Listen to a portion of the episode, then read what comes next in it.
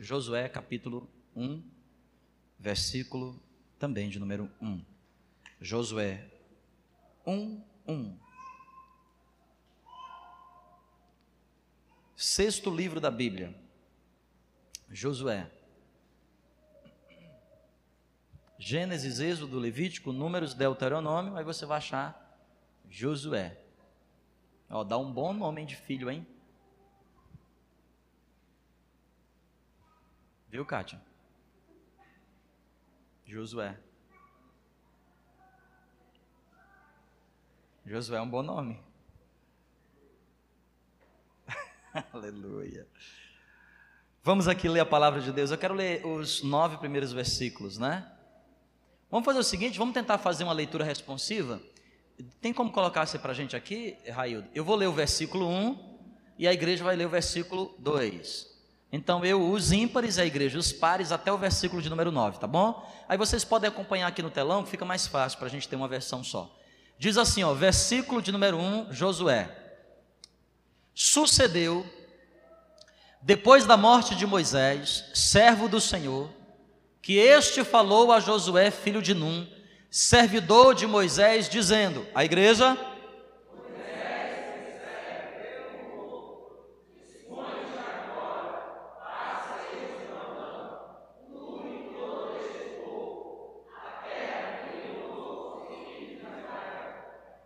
todo lugar que pisar a planta do vosso pé, todo lugar que, pisar a planta do vosso pé, vou-lo tenho dado, como eu prometi a Moisés. A igreja.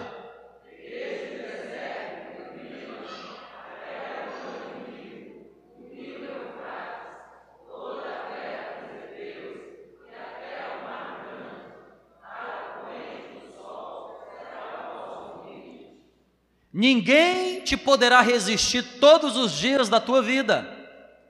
Como fui com Moisés, assim serei contigo. Não te deixarei, nem te desampararei. A igreja.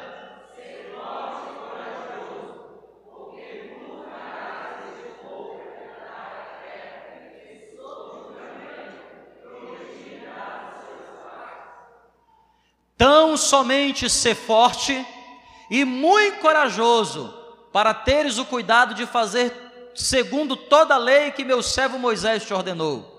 Dela não te desvies nem para a direita, nem para a esquerda, para que sejas bem-sucedido por onde quer que andares. Verso 8, a igreja.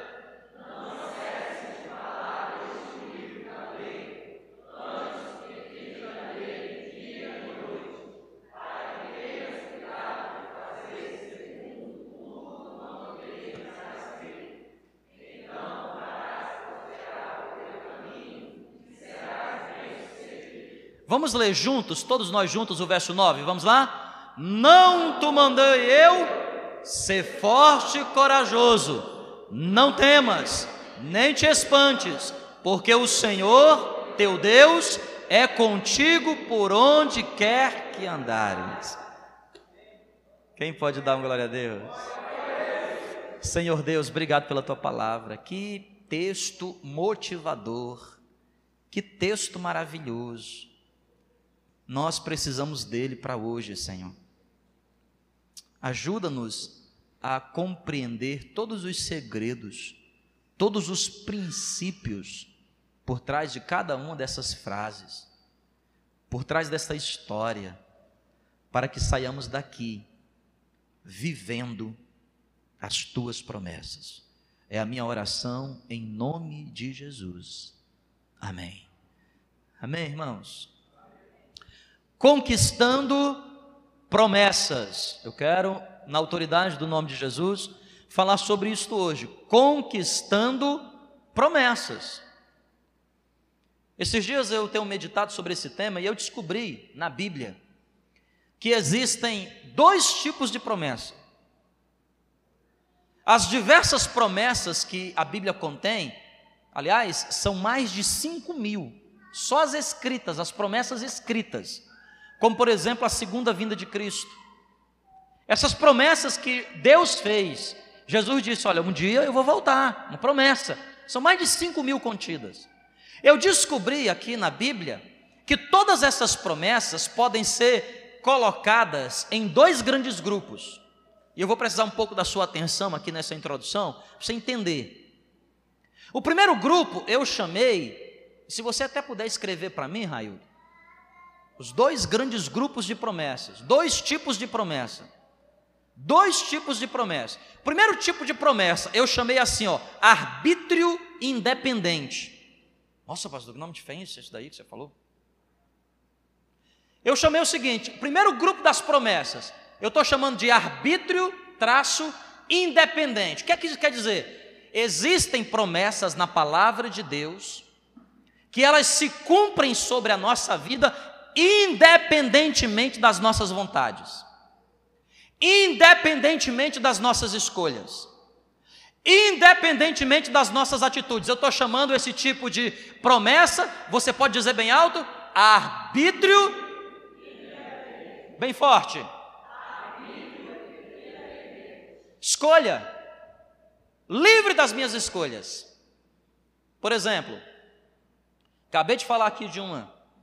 Quem crê que Jesus Cristo vai voltar segunda vez, diga amém. amém. Essa promessa aqui independe da sua escolha.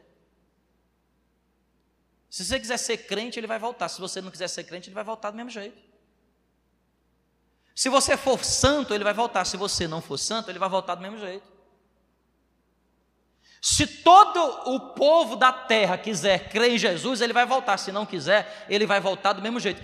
Independe, a promessa que Jesus Cristo fez de voltar segunda vez, independe das nossas vontades, independe das nossas escolhas, independe do nosso comportamento. Por exemplo, salvação. Porque Deus amou ao mundo de tal maneira, resolveu ele salvar o homem. O homem estava desgraçadamente caído. Ele foi maravilhosamente criado, mas estava desgraçadamente caído. A graça do Senhor, o que é que é graça? Favor imerecido, eu não mereço. A salvação do homem, ela é livre do arbítrio, ela é independente da escolha. Escuta aqui uma coisa, outra coisa importantíssima sobre as promessas de Deus, arbítrio independente, os projetos globais de Deus. Nesse exato momento, Deus está trabalhando no mundo, no meio das nações. Deus tem o um controle de tudo. Os projetos de Deus, diz lá Jó, nenhum dos teus planos podem ser frustrados. A outra promessa, Deus prometeu para Israel que ia tirá-lo do cativeiro babilônico. Deus prometeu para Israel que iria tirá-lo do cativeiro egípcio, lá do Egito. Deus disse: Vocês não ficarão aí, o lugar de vocês é a terra prometida. Deus cumpriu, independentemente das nossas escolhas. Mas existe um segundo, quem está entendendo, diga amém. Existe um segundo tipo de promessa. E é sobre essas que eu quero me concentrar nessa noite, que são as promessas arbítrio dependentes. Arbítrio dependente, elas dependem das minhas escolhas. Promessas que Deus fez para mim, que elas só se cumprem se elas são condicionais, dependem das minhas escolhas, depende do meu comportamento, depende das minhas atitudes. Quer ver um exemplo? Tirar o povo de Deus do Egito e levar para Canaã é uma promessa arbítrio independente. O povo quisesse ou não, Deus ia fazer isso porque ele prometeu, ele vai cumprir. Agora presta atenção, quando é que ela se torna dependente? A geração de Moisés optou por não entrar na terra prometida. Deus havia prometido resgatar o povo do Egito e levá-los para Canaã. Aquela geração de Moisés até foi tirada do Egito, mas ficou na metade do caminho 40 anos no deserto. Não experimentou a terra prometida. Por quê? Para experimentar a terra prometida, aquela promessa, aquela terra prometida, dependia das escolhas daquele povo. Doze espias foram vigiar a terra voltaram dez deles com relatório negativo. Duas milhões de pessoas, dois milhões de pessoas foram contaminados. Qual foi o que, que aconteceu? A promessa foi adiada para a próxima geração. Gente, vocês estão entendendo o que eu estou falando aqui? Quem está entendendo, diga amém. Há promessas que Deus fez para você, que essas promessas são independentes. Você precisa entender que Deus vai cumprir. Deus chegou para Jonas e falou assim: Jonas, sai daí e vai lá para Nínive e prega, porque eu quero resgatar aquele povo. Jonas disse: Não vou, eu vou para Tarsis. Você conhece a história. Onde é que Jonas foi bater? Onde é que Jonas terminou a sua vida? Onde é que Jonas, o que é que Jonas teve que acabar fazendo, igreja? Pregar para quem? Há promessas de Deus que independem das nossas escolhas. Deus tinha um projeto de resgatar os ninivitas. Quer Jonas gostasse, quer não. E você conhece a história. O livro de Jonas tem quatro capítulos. O, quarto capítulo fala da pregação de Jonas. Imagina a pregação de um homem pregando para um povo, para uma cidade, que ele não está nem aí para a cidade. Eu fico imaginando Jonas. Quem quer Jesus? Não queira não. Eu fico imaginando Jonas pregando naquela cidade. Jesus te ama, mas não é tanto assim. Independentemente da pregação de Jonas, Deus resolveu salvar os ninivitas. Promessa, arbítrio independente. Mas eu descobri nessa tarde que a maioria das promessas de Deus para a nossa vida depende das nossas escolhas. O Senhor chega para Josué e diz: Eu tenho uma promessa para você. O meu servo Moisés faleceu você vai assumir o lugar dele. E o que eu tenho para você é o seguinte: você vai conquistar toda a terra de Canaã.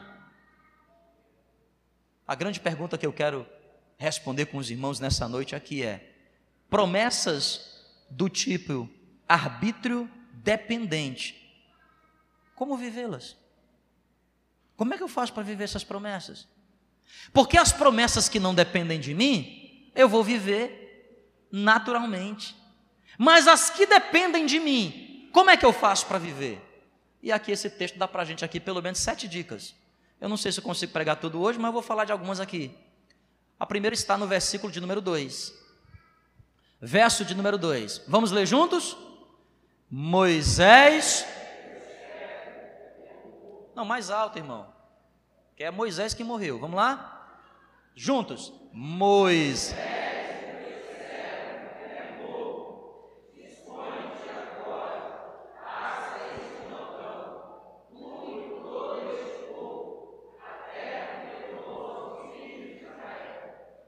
Irmãos, deixa eu falar um negócio para você. Tudo começa com a disposição. Se você quer viver as promessas de Deus que dependem de você, a primeira coisa que você precisa entender é que dentro do seu coração precisa haver disposição. Não pense você que se Deus fez uma promessa, você ficar de braço cruzadinho, sem fazer nada, essa promessa vai se cumprir. Não é assim que funciona.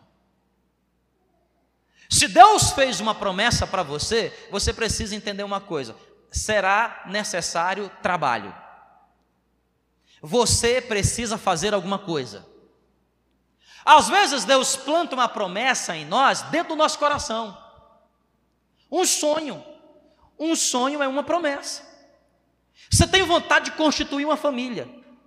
Você tem vontade de ter filhos. Você tem vontade de ter um bom salário, um bom emprego. Você tem vontade de passar no concurso. Você tem vontade de ter um ministério. Você tem vontade de exercer uma profissão. Você tem vontade de ser bem-sucedido em alguma área. Escuta aqui uma coisa: todas essas promessas que Deus colocou dentro do seu coração, que nascem nos sonhos, você precisa entender que começa com disposição.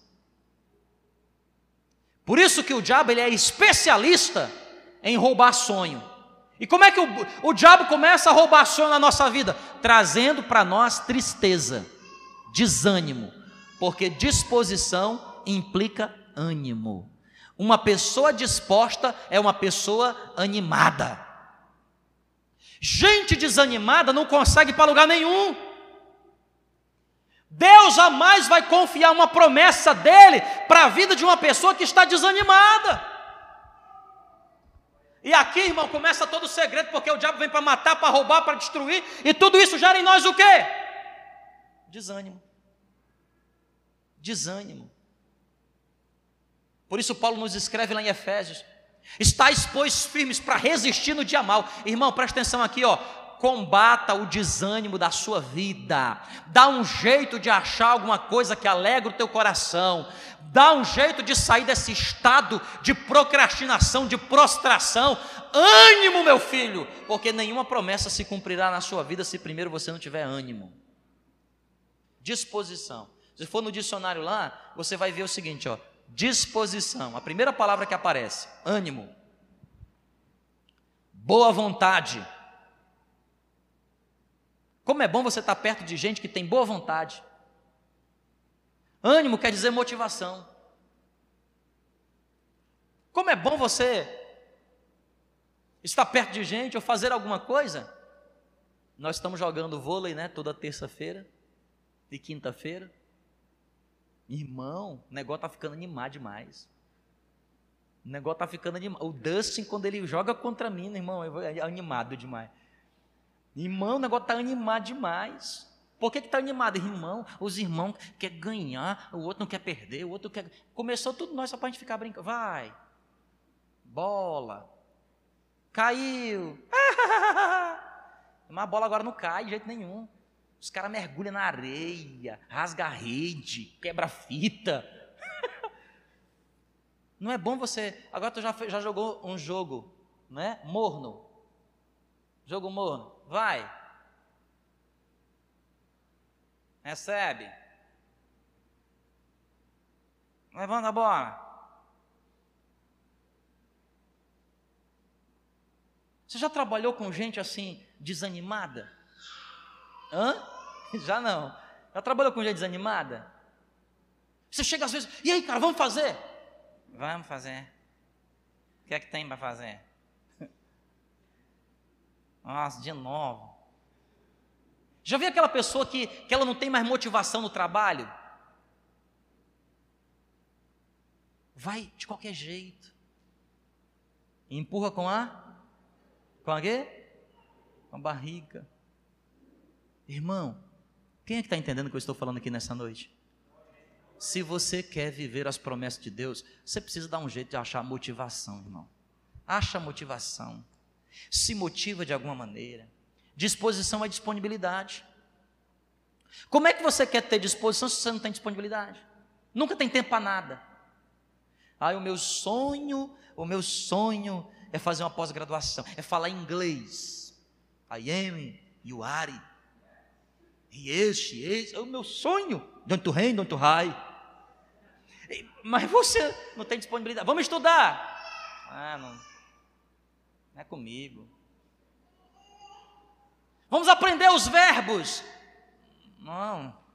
Eu quero falar. Mas como é que tu vai falar sem estudar? Tem que haver.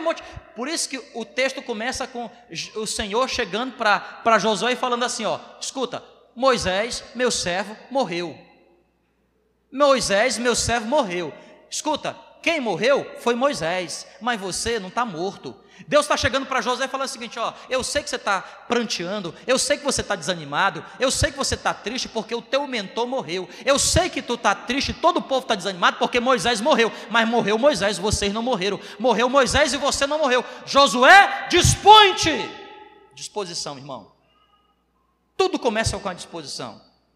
Segundo segredo, está no verso 3 e no verso 4. Verso 3 diz assim: ó, todo lugar que pisar a planta do vosso pé, todo lugar, não é qualquer lugar, mas o texto está dizendo: todo lugar que pisar a planta do vosso pé. Olha o que diz o verso 4. O verso 4 diz: Desde o deserto do Líbano até o grande rio Eufrates, toda a terra, não diga comigo bem alto, toda a terra, não diga forte, toda a terra. O, o, verso 3 diz assim: ó, todo lugar, todo lugar. todo lugar. Irmão, presta atenção. Primeiro você tem disposição para viver as promessas de Deus. Você tem disposição. E segundo, você precisa de visão de grandeza. Visão de grandeza. Irmão, gente que tem visão mesquinha não pode viver as promessas de Deus. Sabe por quê? Porque tudo que Deus quer fazer nessa terra é grandioso. Sabe por quê? Aquilo que ele faz, ele quer revelar a sua glória. E ele não é um Deus pequeno, ele é um Deus grande. Deus grande não pode se revelar em coisas pequenas. Deus grande se revela em coisas grandes. Então o que ele quer fazer através da tua vida é grande. E se o que ele vai fazer através da tua vida é grande, você precisa primeiro de disposição, mas também você precisa de visão. Visão de grandeza. Você precisa, irmão, começar a enxergar maior do que o que você enxerga. O que é que você está fazendo na sua vida? Você tem que enxergar além. Além além do seu orçamento, além do seu braço, além da sua força, além da sua fé. Você precisa enxergar além. Sabe por quê? Porque Deus quer fazer através da tua vida coisas grandes para revelar quem Ele é. Vamos pensar? Estava lá Deus no céu, um certo dia, e Ele resolveu criar o universo. Resolveu criar o quê? Não, mas responde para mim: o universo é grande ou pequeno? Mas que tamanho grande? Para que o universo tão grande, Deus? Para que o universo tão grande? Para ter um sisteminha, com um planetinha, uma bolinha azul. Para que tudo isso? Para criar um ser humano que vai revelar o que? A glória de. Olha o que, que Davi diz: os céus declaram a glória. Os céus. O céu é grande ou é pequeno, irmão? Quem é que está entendendo o que eu estou falando aqui nessa noite? Você precisa, filho, ampliar sua visão. Você precisa ter uma visão mais elevada. Você precisa ter uma visão maior. Ei, escuta, você tem um negócio? Tem uma visão maior, irmão. Para com esse negocinho, você passa com esse negócio, passar a vida inteira enxugando gelo. Você é vendedor de gelo, fica só enxugando gelo. Pensa em coisas maiores. Você é vendedor de gelo? Então pensa assim: eu vou agora fabricar gelo gelo em cubo, gelo em camadas. Eu vou, sabe por quê? Porque Deus tem uma promessa na tua vida. Você tem um ministério, qual é o seu ministério? Meu ministério é ser tocador, sou tocador do Senhor. E como é que é o seu ministério? Eu sei tocar três notas: Dó, Fá, Sol. Toda música é Dó, Fá, Sol. Dó, Fá, Sol, Dó, Fá, Sol. Como é que você quer revelar a glória de Deus? Alguém vai ver você tocando falando assim: não, Deus não, é o diabo que está tocando. Não é possível. Ah, meu, meu ministério, ah, eu sou, eu, eu, eu sou líder de um ministério. Sou líder de um ministério. Quantos você lidera? Dois, porque a Bíblia diz que onde tiver reunido dois ou três, pastor, dois ou três. Onde estiver reunido dois ou três, ali o Senhor estará presente. Ali o Senhor. Irmão, vocês estão entendendo aqui? Quem está entendendo, diga glória a Deus, por favor. Ó, presta atenção aqui, ó. O que é que Deus faz com uma pessoa desanimada?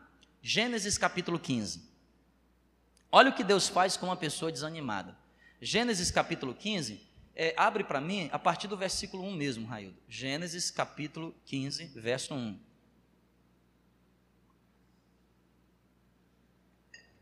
Esse negócio do Ivonildo deixa o negócio ali mais perto mesmo. Depois desses acontecimentos, veio a palavra do Senhor a Abrão, numa visão, e disse: Não temas, Abrão, eu sou teu escudo. Olha o que Deus está falando para Abrão: Eu sou teu escudo, eu sou teu galardão, o teu galardão será sobremodo grande. Olha o que Deus está falando, irmão. Teu galardão será sobremodo. Onde é que estava Abraão? Abraão estava dentro da caverna. Deus chega para ele numa visão e fala assim: Eu sou contigo, não temas. Eu sou teu escudo. Teu galardão é grande. A tua luta está grande. É porque teu galardão é grande. Olha o que diz o verso 2. Respondeu Abraão: Senhor, Deus, que me haverás de dar se eu continuo sem filhos?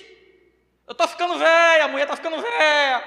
Nós não dá mais certo para aquele negócio de fazer filho, não está dando mais. E o herdeiro da minha casa vai ser um, um, um estrangeiro, Eliezer da minha. Não, Deus.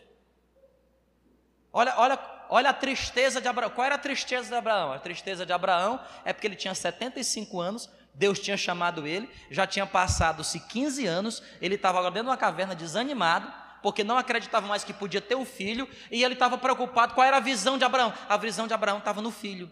Diga assim comigo: a visão de Abraão estava no filho. Agora vamos perceber o que, é que Deus tem para ele.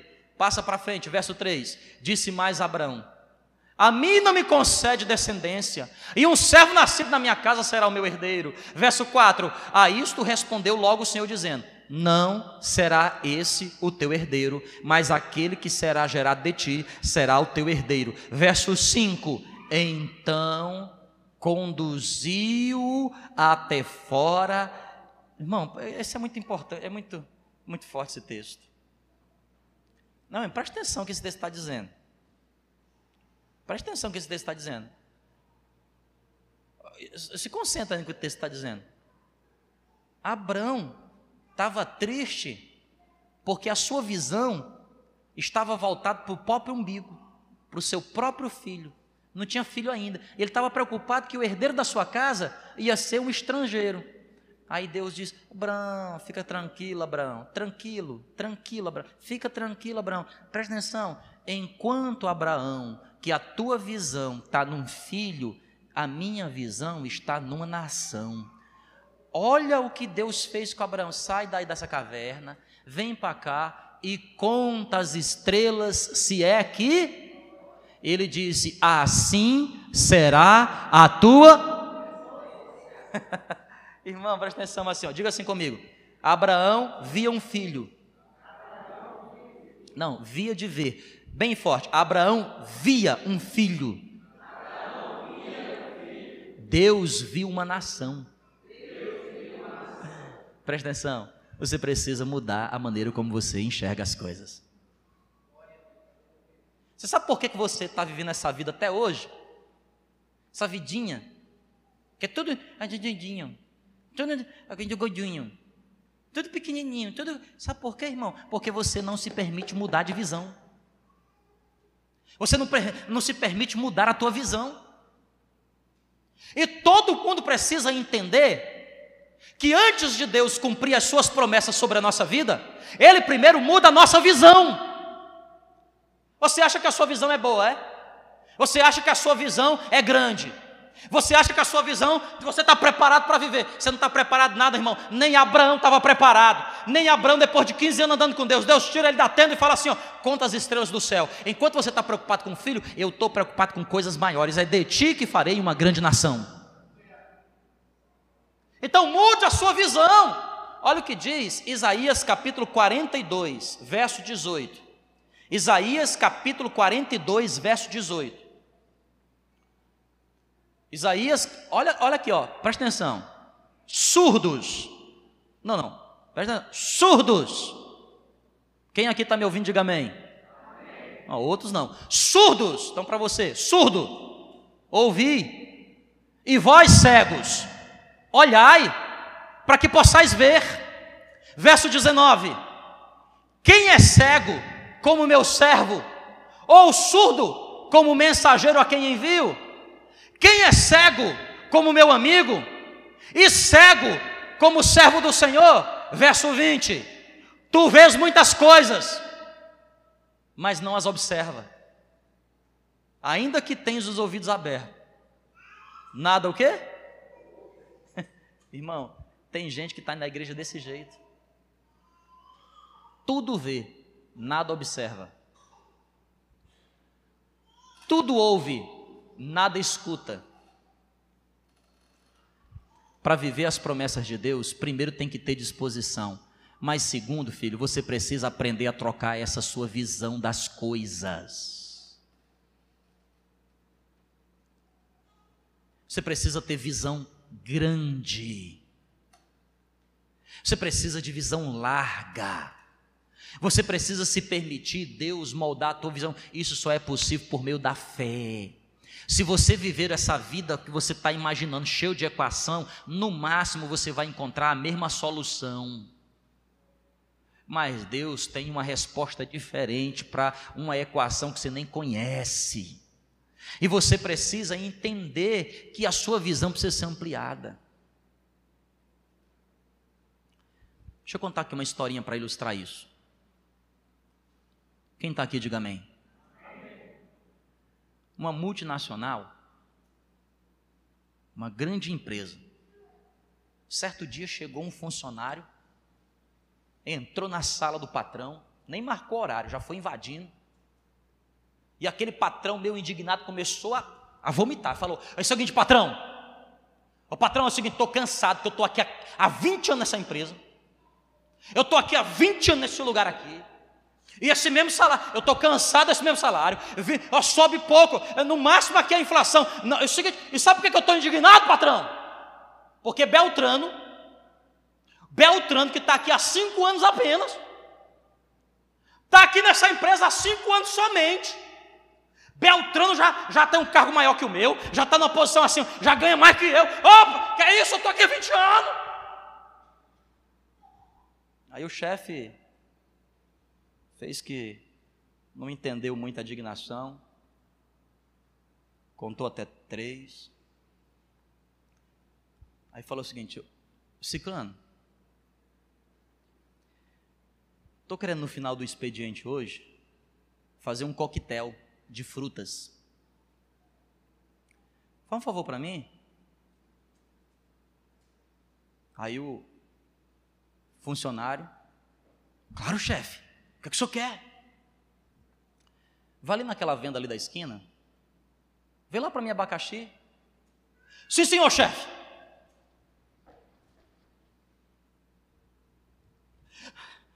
Nossa, chefe.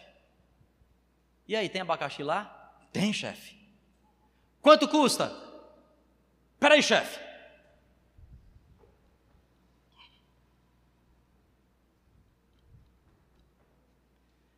Oito reais o quilo, chefe.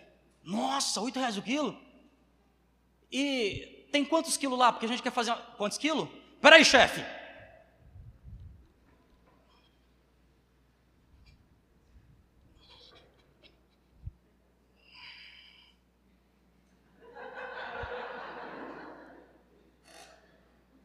Chefe, lá tem uns 7 a 8 quilos. 7 a 8 quilos, mas a empresa é grande. Não dá para. Não dá para todo mundo. Fica aí, ó. Beltrame! Beltrame era o cara que estava lá cinco anos. Só cinco anos. Já tinha passado ele. Vocês estão entendendo? Beltrame! Vai ali na venda para mim ali. Vê se tem abacaxi. Aí o Beltrame foi.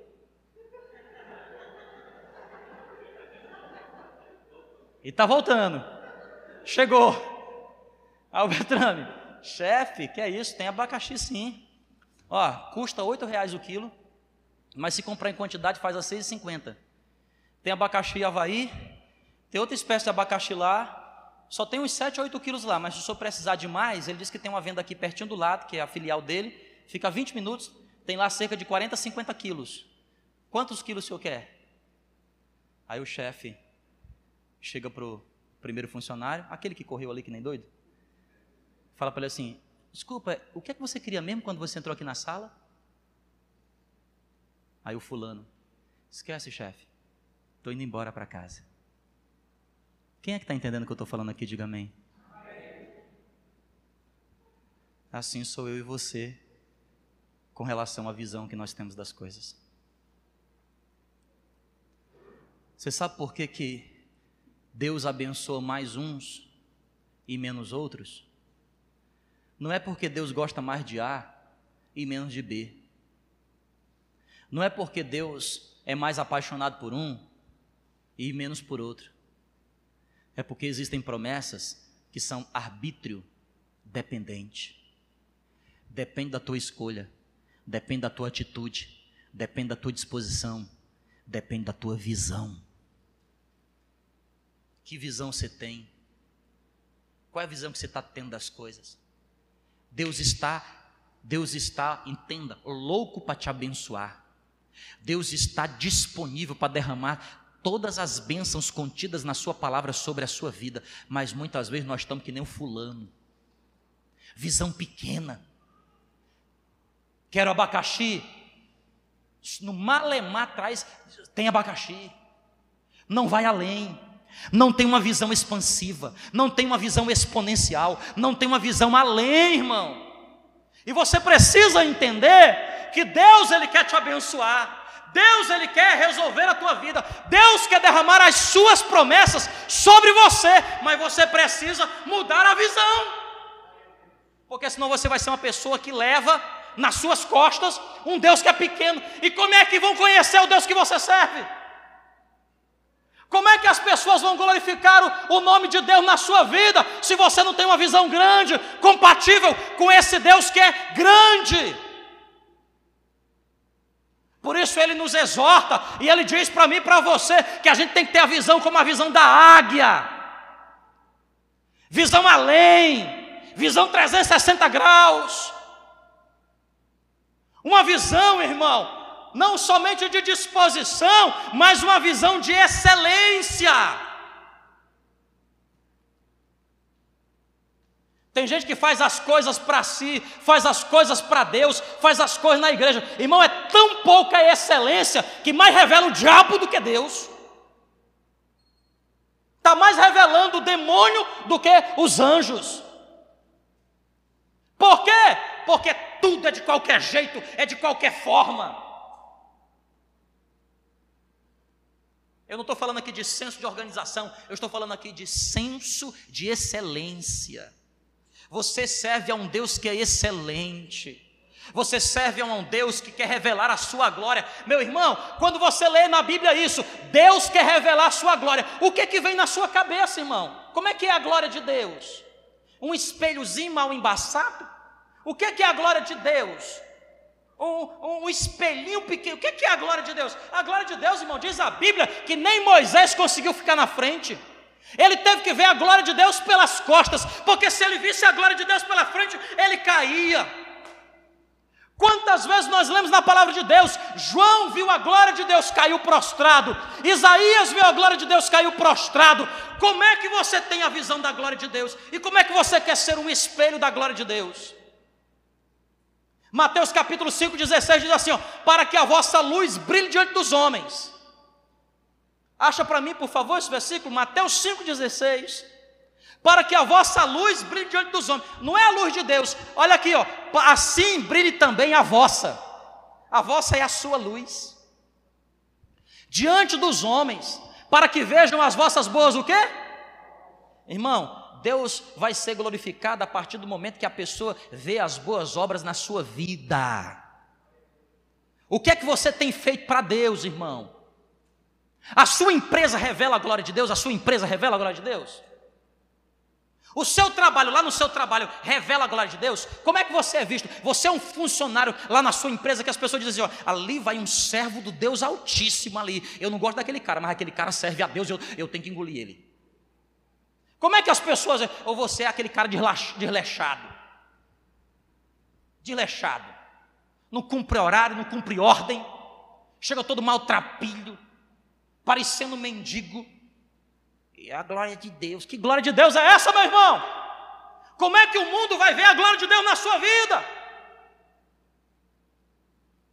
Vou vir para a casa do Senhor e eu vou servir ao Senhor. O que é que eu faço? Eu canto, eu danço, eu interpreto, eu prego, eu toco, eu faço. O que é que eu faço? Eu lavo, eu passo.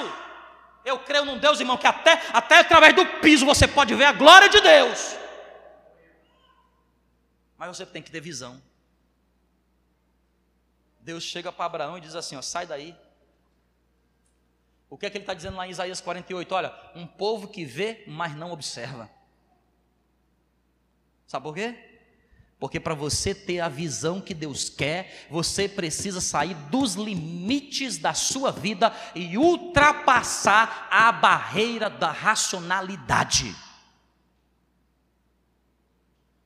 Você precisa ultrapassar a barreira desse, desses neurônios que está aí na sua cabeça, que fica nas sinapses comunicando um com o outro, fazendo um monte de equação, irmão. Você precisa ir além. Porque o que é que é fé? Certeza das coisas que Esperamos, mas é a convicção de fatos que a gente não vê. Então, enquanto você vê, não é fé, é visão humana. Mas para você ter a visão de Deus, você precisa ir além, além daquilo que passa pela tua cabeça. Por isso que a Bíblia diz: nem olhos viram, nem ouvidos ouviram, não penetrou na mente, nem no coração do homem aquilo que Deus tem preparado. Quem é que está entendendo o que eu estou pregando aqui? Diga glória a Deus. Deus tem promessa para você. Irmãzinha, você quer casar? Irmão, com que, como é que é esse homem? Ah, pastor, sendo crente, aí o bebo se converte, meu irmão. Na igreja te dá uma cantada, meu, entendeu? E você cai nessa furada. Não, irmão, você tem que ter visão. Qual é a visão? Eu quero um homem, eu quero um homem assim, cavalo branco. Quero um homem assim, o contra-cheque dele. Oxe. Ai, pastor, está sendo mercenário. Não é não, você, que você gasta. O cara tem que ter um negócio para bancar. Você, você, você, gosta de um sapatinho, de, uns puxa-puxa desse cabelo? Isso é caro, irmão. Ou então casa com o salão do dono do salão. E você, meu irmão? Como é que é a visão que você tem? Eu quero casar. Quer casar com o quê? Frequentemente os homens só olham para o exterior. Não, ela tem que ser assim, assim, assim. Ah. E aqui, como é que é dentro lá? Para não trazer problema para você? Vocês estão entendendo, gente, aqui ou não? Quem está entendendo, diga amém.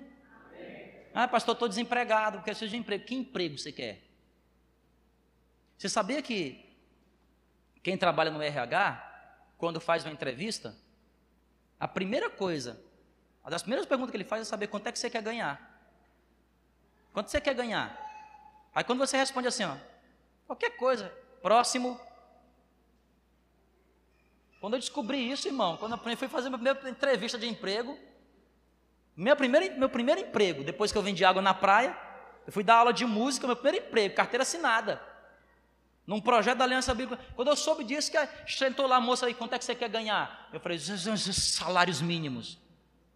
Ela, quanto? os 25 salários mínimos. Falei desse jeito. Minha filha, mas é para dar aula para criança.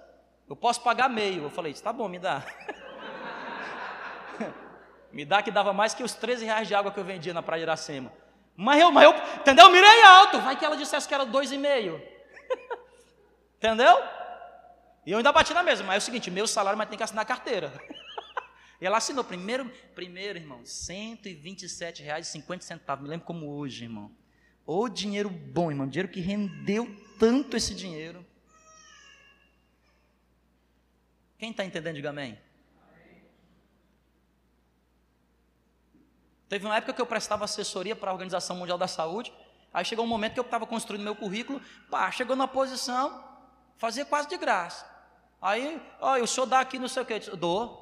E como é que vai ser? É tanto. Você é louco? Eu sou. Sou louco. Por isso que eu fiz esse negócio aqui, que eu sou louco. Por quê? Você quer brigar com louco? E eles pagaram. Entendeu? Irmão, quem é está entendendo? Diga amém. Qual é o tamanho da sua visão? Eu vou terminar aqui no 2. Qual é, qual é a sua visão? Desse funcionário que eu coloquei aqui, qual, quem você é? O primeiro que fica correndo, se matando? Sobe, desce, sobe, desce, sobe, desce. Ou você é o camarada que tem a visão completa do negócio? Quando te dão uma tarefa, você vem com ela completa. Irmão, quando, entendeu? Pensam que você está vindo com a mandioca, você já está vindo com a tapioca pronta. Aqui, ó. Porque o Deus que te chama é um Deus de grandeza. Vou falar só de mais um aqui, pode ser? Amém? São nove horas. Verso 5, Josué capítulo 1, verso 5. Por favor, vamos para o verso 5. Leia para mim, por, por, favor, bem forte. Ninguém.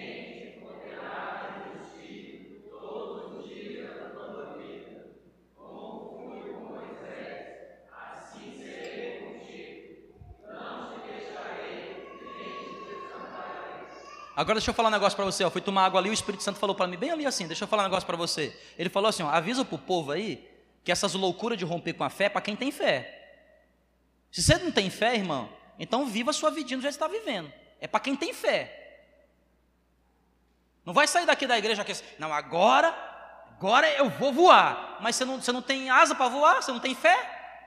Vai se estatar lá no chão. É para quem tem fé, para quem confia em Deus. Que Abraão, quando saiu daquela tenda, ele falou assim: Deus, eu confio. É do tamanho das estrelas, eu confio.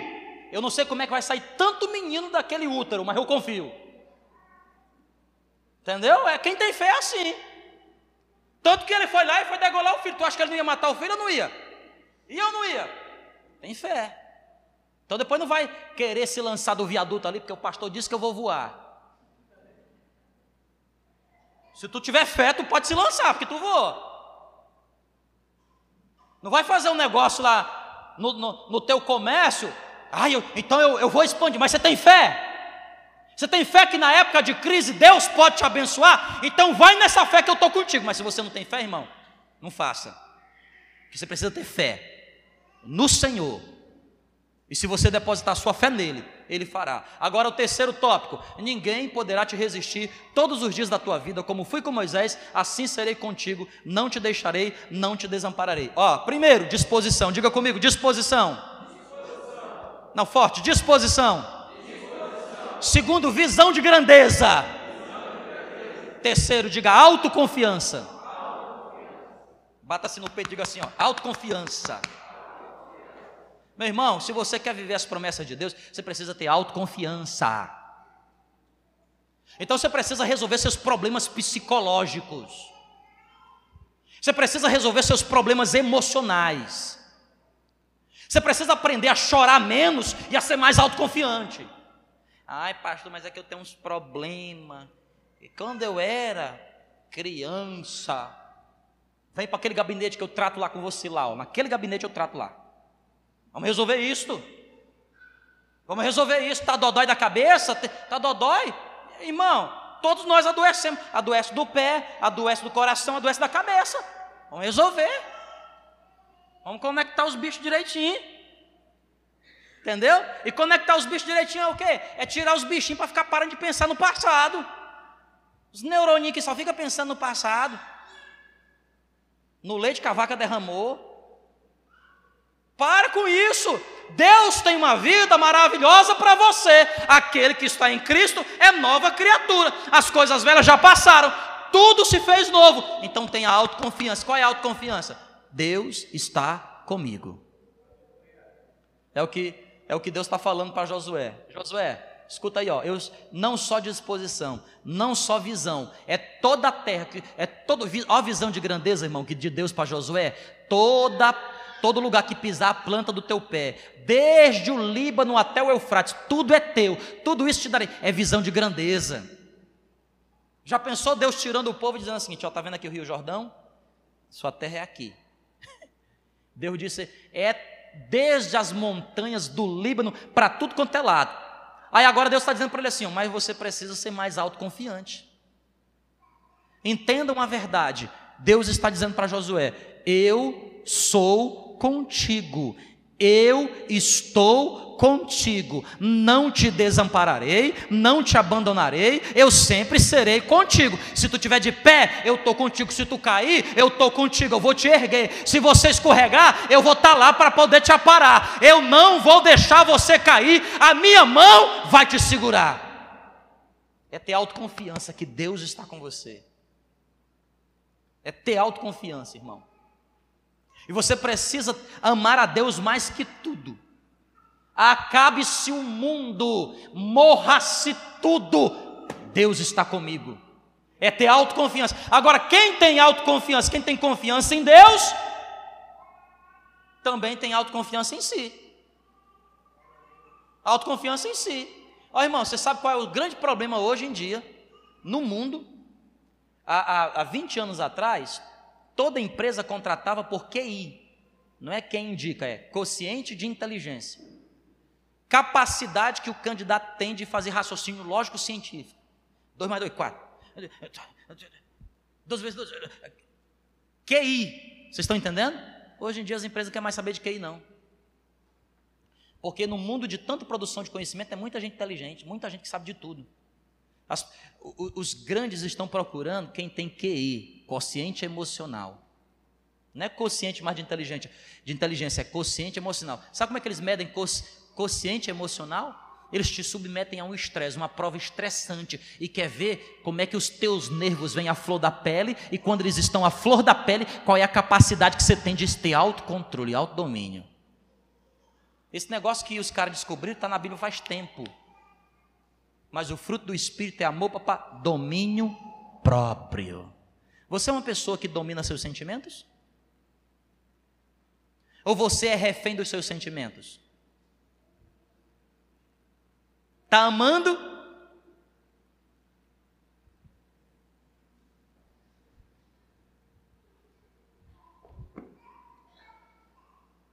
Está com dor de cotovelo?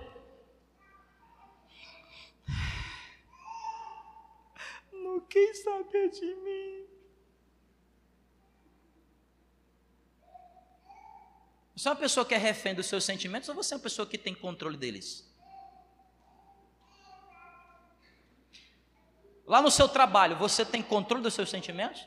Porque todo trabalho tem sempre alguém que te tira do sério. Como é que você faz para lidar com essa pessoa?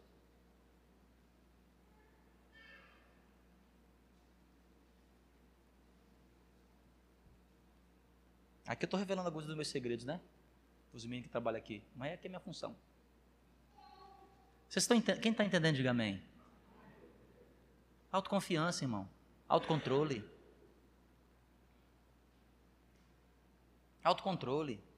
Você precisa ter. Quando o teu filho te tira do sério, como é que você reage? Minha, minhas filhas, de vez em quando, me tiram do sério, irmão, dá vontade. Eu vou te falar, eu não gosto nem de pensar no que dá vontade de fazer. Você tem que ter autocontrole. Porque disciplina não é espancamento, é disciplina. Às vezes minha mulher me tira do sério, irmão, que eu vou te falar. Irmão. E às vezes os meninos que trabalham aqui comigo, irmão. Esses caras são especialistas em me tirar do sério. Não. Às vezes alguém do comércio quer me tirar do sério, irmão.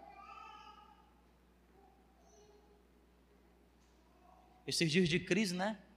Dificuldade na igreja. Aí você começa a receber ligação, né? Atende a ligação. Ó, oh, tá, um boleto que venceu. Ó, oh, tô sabendo sim. Ó, oh, dia 2, estou pagando. Aí 10 minutos, dez minutos depois.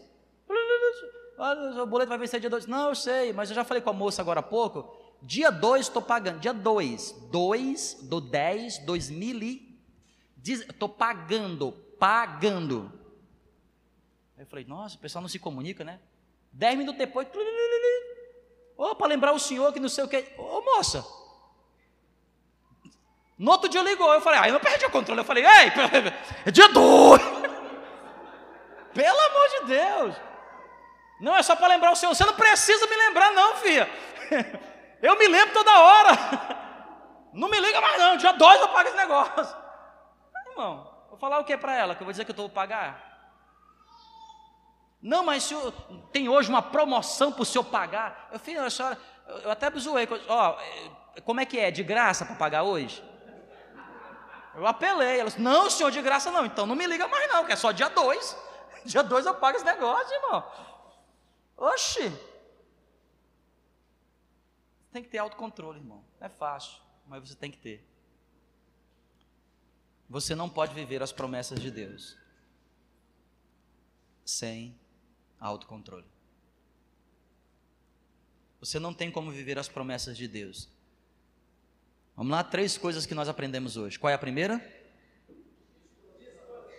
Qual é a segunda? Qual é a terceira? Autoconfiança, né? Autoconfiança que resume confiança em Deus e confiança em si. De que você é capaz, de que você pode. Você precisa chegar diante do espelho todo dia e falar assim: ó, você consegue. Você precisa falar consigo mesmo em oração, dizendo assim: eu vou conseguir. E aí você precisa trazer à memória as coisas que você já sofreu.